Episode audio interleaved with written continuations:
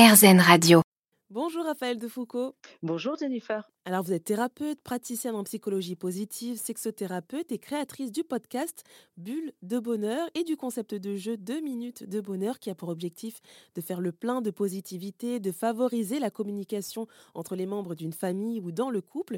Et on peut le dire hein, que finalement, bah, le bonheur, ça vous inspire.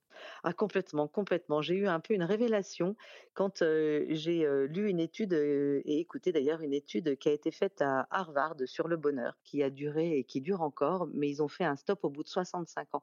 Ils ont pris une population qui sortait donc de cette fameuse université à Harvard et puis également de populations défavorisées de Boston. Et ils ont observé ces personnes pendant 65 ans.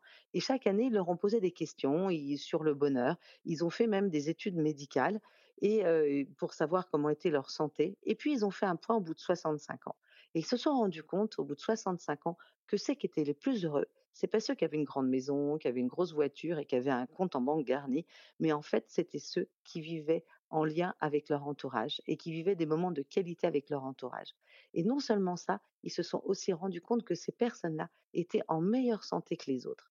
Et en fait, cette étude a été véritablement fondatrice pour moi parce que je me suis dit, mais en fait, le lien, le lien social, le lien avec les autres, vivre des moments de qualité avec son entourage, c'est quelque chose qui est fondamental pour être heureux.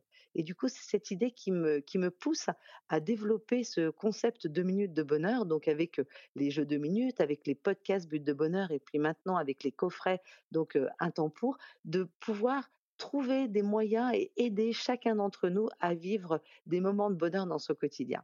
Parce qu'en fait, mon ambition, c'est que chacun, dans ce quotidien, puisse vivre un minimum de deux minutes de bonheur par jour. Donc finalement, bah, le, le, bonheur se trouverait auprès de son entourage, c'est ça?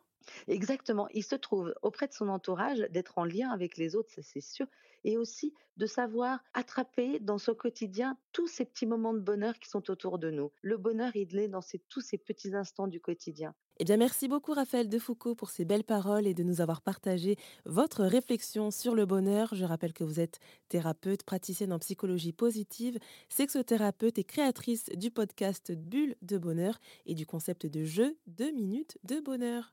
Merci beaucoup, Jennifer.